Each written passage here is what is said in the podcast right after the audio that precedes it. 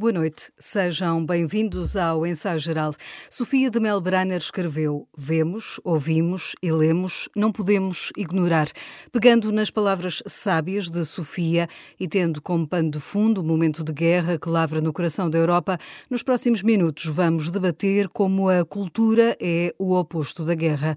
Além das sanções económicas aplicadas à Rússia, muitos eh, têm sido os cancelamentos feitos à cultura russa desde o início da ofensiva na Ucrânia Ucrânia, artistas que fogem, colóquios sobre escritores russos suspensos, mas também um ataque e destruição do património ucraniano. Para olharmos este momento, temos hoje connosco o musicólogo e ex-secretário de Estado da Cultura, Rui Vieira Neri, e o editor Francisco Val, da Relógio d'Água, que tem vindo a publicar muitos dos escritores russos, mas também uma das escritoras de língua portuguesa mais relevantes, que nasceu na Ucrânia, como Clarice Lispector. Muito obrigada por terem aceito o convite para estar no ensaio secretário-geral, Rui Vieira Neri. Uh, vimos recentemente o maestro russo Togan Sokiev admitir-se do cargo de diretor musical do Teatro Bolshoi de Moscovo, uh, revelou estar a ser pressionado a tomar uma posição sobre a invasão russa da Ucrânia. Ao mesmo tempo, também assistimos a casos como os do maestro russo Pavel Sorokin, que foi dispensado do Royal Opera House de Londres por causa da, da invasão militar da Rússia à Ucrânia. Como vê estes casos? Casos, como devemos ler uh, estas duas situações que são distintas uh, na forma como se está a reagir no mundo da cultura a esta invasão militar na Ucrânia? Eu acho que são de facto casos eh, diferentes entre si. Uma coisa é um músico profissional distinto, com uma carreira sólida, que se dedica à promoção designadamente do repertório musical russo, que é de uma importância enorme na história da cultura ocidental, como de resto toda a cultura russa é essencial na história da cultura ocidental, e que, a meu ver, não faz sentido questionar diretamente sobre as suas lealdades políticas mais profundas. Outra coisa é o caso, por exemplo, do maestro Gergiev, por exemplo, que é uma figura que fora da sua função direta de, de, maestro notável que é, é um apoiante explícito, digamos, é um, um cortesão assumido de, de, de, Putin e, portanto, enquanto cidadão, tem uma postura, uma postura política e cívica Militante. dificilmente aceitável neste contexto. Portanto, eu acho que são situações diferentes. Quer dizer, cancelar a cultura russa e os agentes culturais russos à espera de posições militantes de todos, num sentido ou, ou, ou noutro, parece-me incorreto. Pior ainda é cancelar a própria cultura russa. Quer dizer, quando nós assistimos uma universidade italiana a cancelar um colóquio sobre Dostoiévski, isto entra no domínio do absurdo absoluto, até porque, o Francisco falará melhor do que eu sou sobre isso, mas quer dizer, grande parte da cultura russa é uma cultura de liberdade, é precisamente uma cultura de reação à sucessão de regimes ditatoriais tremendos que foram sendo os que caracterizaram os vários impérios russos até hoje. E, portanto, é uma cultura que expressa uma ânsia de liberdade, de dignidade humana, ou seja, todos os valores pelos quais nós achamos que é, que é importante lutar. Portanto, certamente não a qualquer forma de cobertor de cancelamento da cultura russa. Quanto aos casos individuais, acho que é preciso distinguir entre aqueles que são militantes do regime Putin e aqueles que simplesmente exercem a sua profissão. Não me parece que haja uma resposta única a não ser claramente a da salvaguarda do respeito e da importância que nos merece a cultura russa. Francisco Val, como editor da Relógio d'Água, tem vindo a reeditar escritores fundamentais, precisamente desta literatura russa, desde Tolstói, Dostoiévski, Nabokov, Chekhov. É uma literatura fundamental também para percebermmos em parte aquilo que está a acontecer hoje na Rússia.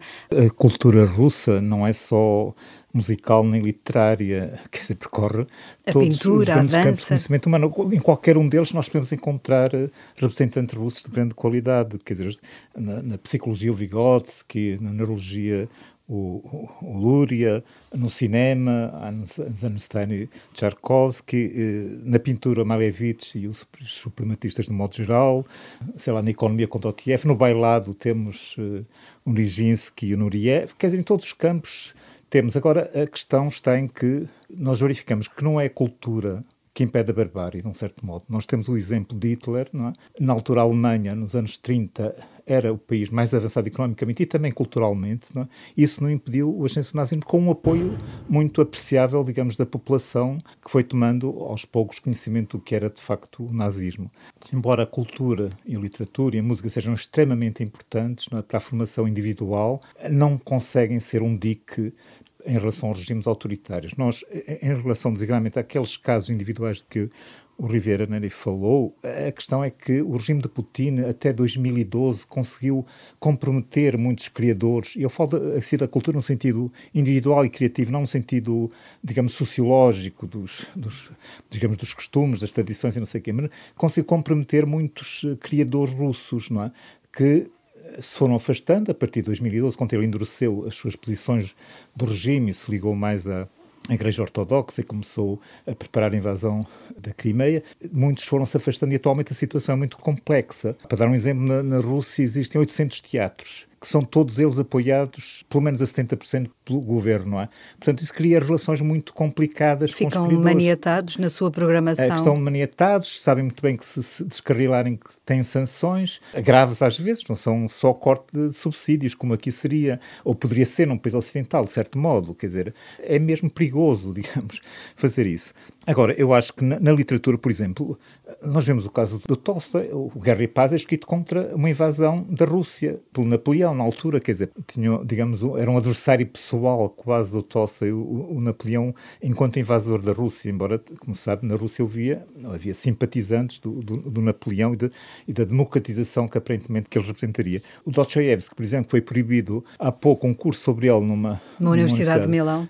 Quer dizer, ele, no, por exemplo, nos Irmãos Karamazov tem a lenda do grande inquisidor, que é um, um dos libelos contra a ditadura, contra os ditadores. Ou, ou, ou a recordação da Casa dos Mortos, ainda ou, mais. Ou a recordação das Casas dos Mortos. Aliás, ele foi, foi preso por, por atividades ditas subversivas sobre o czarismo, esteve diante de um pelotão de fuzilamento e, à última hora, foi cancelada a morte dele, o fuzilamento por cinco anos de trabalhos forçados na Sibéria. Portanto, toda a obra deles é contra, de facto, a ditadura, contra regimes autoritários, contra o czarismo e agora contra, muitos criadores agora também se, obviamente, escrevem coisas contra contra o regime atual e contra o Putin. Mas há também uh, muitos casos, e temos assistido isso uh, nestes últimos tempos, de artistas que estão uh, a fugir da própria Rússia. o exemplo, por exemplo, de uma das bailarinas do, do Bolshoi, a Rui Vieira Neri. Esta fuga de artistas é também algo já que marcou a história da própria Rússia. Como é que se vê esta, neste contexto esta, esta fuga? Em vários momentos da história da, história da Rússia e depois também da União Soviética por extensão, criação, houve artistas que consideraram que a sua liberdade de criação estava posta em causa e que fizeram carreira no Ocidente. Foi o caso de muitos bailarinos, dos próprios ballet russos, do Diaghilev, não é, que fizeram a sua carreira fundamentalmente fora, fora da Rússia. Até certo ponto o caso do Stravinsky, que também nunca foi reconhecido, até porque depois com aquelas teorias do, do realismo socialista e do, do, do utilitarismo cultural e da ideia de que a arte e a cultura deviam servir uma causa militante política e isso causou problemas tremendos, quer dizer, compositores como Shostakovich e Prokofiev não se exilaram, mas foram quase que exilados uh, no, no, seio da, da, do, do, seu próprio país. E, portanto, é natural que agora também neste contexto haja gente que, justamente confrontada com a ideia de ter que alinhar com, com uma situação política com a qual não concordam, ou ter que sofrer uma perseguição com consequências imprevisíveis, até porque o Putin é conhecido por não tratar com especial delicadeza os adversários políticos, portanto, que, que façam questão de, de, de emigrar ou não tenham outra solução senão, senão emigrar. E o que é preocupante é ver se aparecer uma espécie de atitude anti-russa genérica que mistura alhos com bugalhos e que faz pagar os inocentes pelos culpados. E, portanto, mais uma vez aqui há que ter muito cuidado na identificação de quem são os adversários da liberdade quem são os cúmplices da agressão à liberdade e, e quem são aqueles que são vítimas, eh, eles próprios, do, do regime que, que, se pretende combater. Como de resto, muitos escritores russos também foram vítimas desse próprio Sim, uh, há regime, muitos, Francisco. Há muitos casos, há desde poetas que foram assassinados pelo regime, como o Osip Mandelstam, por exemplo. O Mayakovsky também foi perseguido, acabou por se suicidar. Ana Akhmatova. Ana, Ana Akhmatova teve de decorar os seus poemas. Decorar não os escrevia para evitar perseguições. A Maria Tsvetsaeva foi outra grande poetisa Sim. russa que se refugiou em França. o Dr. Zivag para a Itália, clandestinamente para, é. para, para ser editado sim, sim. pelo Feltrinelli pela primeira vez. Quer dizer, ah, os casos multiplicam-se. Sim, é, pronto, ganhou o Nobel e não pôde ir recebê-lo. Digamos, não quis, entre aspas, ir recebê-lo porque sabia a, a, a que se arriscava se o fizesse. Portanto, são numerosos casos. Na atualidade, às vezes é um pouco difícil distinguir, porquê? Porque gerou-se uma teia de compromissos, não é? Desde o fim da, da União Soviética. Na vida cultural uh, da, da, Rússia, não é? Designadamente em Moscou e noutras grandes cidades, São Petersburgo, e às vezes eh, há pessoas que se aproximam do regime para conseguirem sobreviver eh, e depois eh, entram numa relação muito difícil. Mas nos últimos anos, como disse, sobretudo desde 2012 e a partir sobretudo das últimas eleições que geraram grandes protestos e, da, e daquele plebiscito para que o Putin pudesse estar mais, acho que é 16 anos no, no poder, que aquilo provocou um grande afastamento do, de facto dos artistas, de modo geral, do, do regime. Claro que tem sempre a sua corte, há sempre aqueles que ficam à espera das migalhas do regime, mas muitos daqueles principais e mais criativos afastaram-se. Alguns estão, obviamente, a sair da Rússia. É? Recentemente, em entrevista à Renascença, a diretora do Europa Nostra, que é a voz do património na Europa, uh, considerava que o património ucraniano é, neste momento, o mais ameaçado de toda a Europa. Há aqui também uh, esta devastação que, que, que, temos estado a assistir uh, na, na, na, Ucrânia. Os museus escondem os seus bens. Enfim, há aqui, Rui Vieira Neri, também este risco e esta tentativa de apagar uh, aquilo que é a cultura ucraniana? Talvez não haja propriamente um programa específico dirigido contra a cultura. Há um programa dirigido contra o povo ucraniano no seu conjunto. Uh, nós já vimos exemplos muito tristes disso anteriormente. O, o Putin uh, destruiu completamente Grozny, na Chechênia, destruiu completamente Alepo, que era, que era um, uma joia do património cultural mundial na Síria. Ou seja, a ideia de Putin é que um adversário, seja ele individual ou coletivo, deve ser arrasado. E nesse arrasar, naturalmente, que, que a cultura e os agentes de, cultura não são exceção. Quer dizer, portanto, eu não penso que haja propriamente um, uma espécie um programa. de programa anticultura, a não ser um pouco como arma psicológica também, de, de, que também, também serviu, por exemplo, nas guerras da Iugoslávia, da, da Sérvia, que, que, fazia tiro ao alvo com os monumentos de Dubrovnik, porque era uma questão de, de esmagar a própria identidade uh, croata. Mas aqui há simplesmente uma vontade de guerra total, à margem de toda, todo o direito penal internacional, sem limites, que é, que é aterradora, e certamente que é, é aterradora para as pessoas, que perde a casa, que perde a família, que e que é aterradora do ponto de vista de um património que é destruído e que não pode ser, não, não poderá ser reconstruído. Cada dia que passa nesta guerra, nós estamos a assistir a um genocídio cultural enfim, comparte uma política que ela própria é genocida em termos mais amplos, não é? Francisco Quando estive na, na Síria nos anos 80, não é? Visitei Alepo, não é? Uhum. Então, era uma cidade de facto lindíssima, cheia de referências históricas, não é?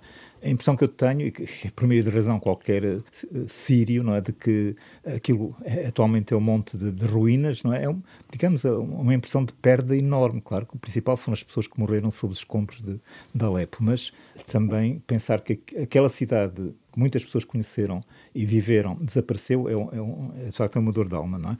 Agora, o que eu penso é que, por parte do Putin e do regime, ele está, apesar de tudo, há uma certa contradição, porque ele, em termos ideológicos, acha que os ucranianos eh, são eslavos, como os russos, que deviam unificar-se com os russos, em termos ideológicos, esta é a ideologia do regime. Portanto, ele destruir cidades uh, ucranianas é um aparentemente desmente toda a sua, todas as suas afirmações ideológicas que vão nesse sentido. É por isso que ele, apesar de tudo, está a ter inicialmente algum cuidado. Mas é evidente que é o género de pessoas que não se detém perante nada, não é? Quer dizer, ele na Chechênia eh, destruiu tudo, arrasou tudo, quer dizer, e era, digamos, uma região que fazia parte da Rússia.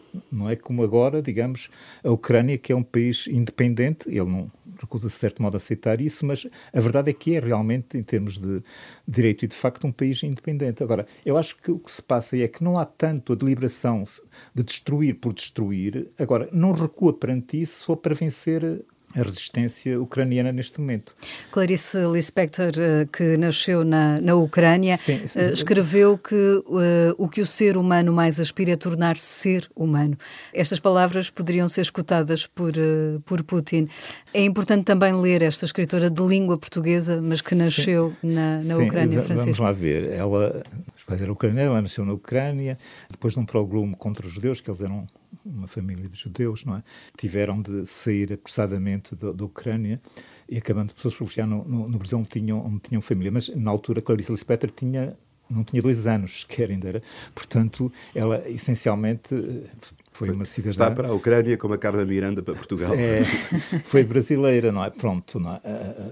A verdade é agora ela uma só uma vez, na idade adulta, visitou a Polónia e descreve então o modo como olhou para a Ucrânia. Da varanda do hotel onde ela estava na Polónia, avistava-se a Ucrânia. E, digamos, a, a, sensação que ela teve foi muito forte, apesar de tudo. Apesar disso, apesar de ter sido lá com dois anos, não é? Pronto. Ainda Era ali que estavam as suas raízes. Há uma mistura, portanto, há autores, por exemplo, o Gogol, é ucraniano, é russo. É mais ucraniano que russo, digamos, claro. de certo modo, mas pronto... Há, Como há, a Svetlana Alexievich. Pronto, há, há, vários casos assim, portanto, ali há, de facto uma certa miscigenação de, cultural, não é? E é, é isso que, num primeiro momento, aparentemente teve um pouco a vertigem destruidora de Putin, mas neste momento rapidamente pode ultrapassar essas inibições, a ideia que dá, não é? É que é preciso distinguir entre a identidade eslava e a identidade russa. Putin é daqueles que acha que uma coisa é sinónimo da outra. Não é. Ou seja, historicamente, a Ucrânia Sim. tem uma existência cultural e até política muito, muito, muito anterior e pelo menos comparável. Ou seja, o Império Russo foi sendo construído em nome de um pan-eslavismo que, na realidade, era, era uma expansão de uma fração da, da, do universo eslavo. Portanto, é preciso ler com algum cuidado esta ideia onde quer que haja. Porque então tínhamos uma espécie de pan-eslavismo total e entrávamos pela Bulgária e entrávamos pela ex-Jugoslávia eh, e, e para aí sim, fora. Sim estes antigos impérios, por definição, o mesmo acontece no Império Austro-Húngaro, por exemplo, no Império Otomano, eram multiétnicos, eram multiculturais. Era mesmo a única coisa positiva nesse, nesses regimes opressivos, tipicamente imperiais, era este convívio multiétnico, multicultural, multilinguístico. E quando de repente se decide que este território tem uma etnia preferida, um povo preferido, uma, uma língua preferida, uma cultura preferida, estamos a distorcer a história e o resultado é tremendo. É? Últimas guerras europeias nasceram da desagregação de grandes impérios multiétnicos e ao mesmo tempo se há ascensão de outros impérios. Neste caso é, obviamente, o império chinês que tende, digamos, a afirmar-se como em termos também internacionais. Mas é nesses contextos, quando se procura homogeneizar aquilo que sobra dos impérios derrotados, digamos, em que diferentes países vencedores das guerras, não é? Procuram uh, uma certa homogeneidade nacional para criarem nações, digamos, homogéneas, não é? Aí é que surgem esses conflitos. Nesse sentido, há, há, também aqui um ataque claro aos valores europeus, ao modo de vida sim, sim, europeu? Sim. A única maneira que há de criar um espaço em que de alguma forma se reconstitua num quadro democrático, esta, esta pluralidade, esta multiculturalidade, esta multietnicidade é através de regras democráticas. É o que acontece com a União Europeia. Porque é que a União Europeia, com Também é todos os seus defeitos e problemas, é um espaço de paz? Porque conseguiu dar garantias, direitos e, e liberdades que asseguram uma certa autonomia de cada expressão cultural. Quando se pretende, pelo contrário, um modelo único imposto através de uma autoridade despótica, naturalmente que, que isso só pode gerar anticorpos trágicos, não é? E até despertar ódios que numa, numa circunstância normal até não se expressariam. Quer dizer, esta gente que estava habituada a viver lado a lado de uma casa com judeus e, numa, no, e, e, na rua em, em frente